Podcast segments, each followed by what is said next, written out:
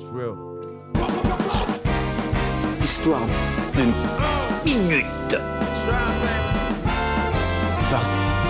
Morgan. Youp la peau. Et le livre à Vercingétorix, vous l'avez lu aussi, non? Il va sortir d'un jour à l'autre aussi, ce- ces gars-là. Eh bien, on va rester un peu dans le rock, le post-punk, puisqu'on va parler de crêpes. Euh, voilà. voilà bah, co- comme vous le savez, ce jeudi, on va fêter comme euh, chaque 2 février la fameuse chandeleur, hein, qui est l'occasion de se réunir en famille ou entre amis pour se péter le bide avec des crêpes.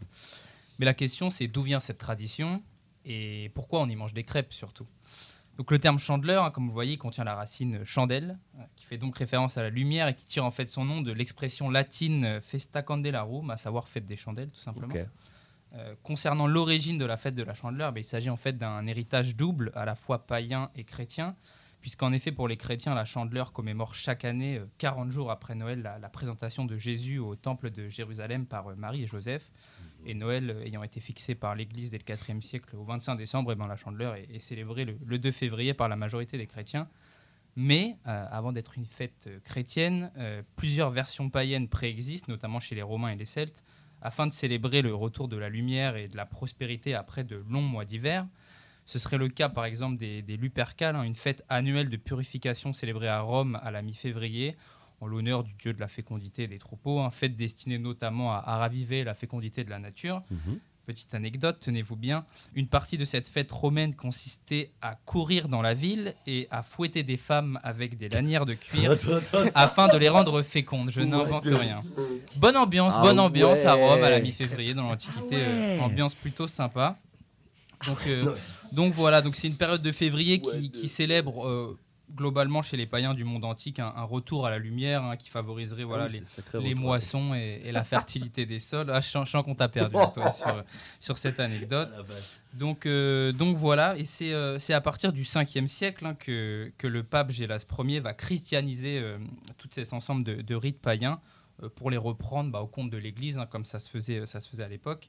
En effet, Gélas Ier va les remplacer par la mise en place de, processions aux chandelles, tout simplement, afin de symboliquement représenter Jésus comme, comme la lumière du monde et de célébrer sa venue au, au temple de Jérusalem, comme je le disais.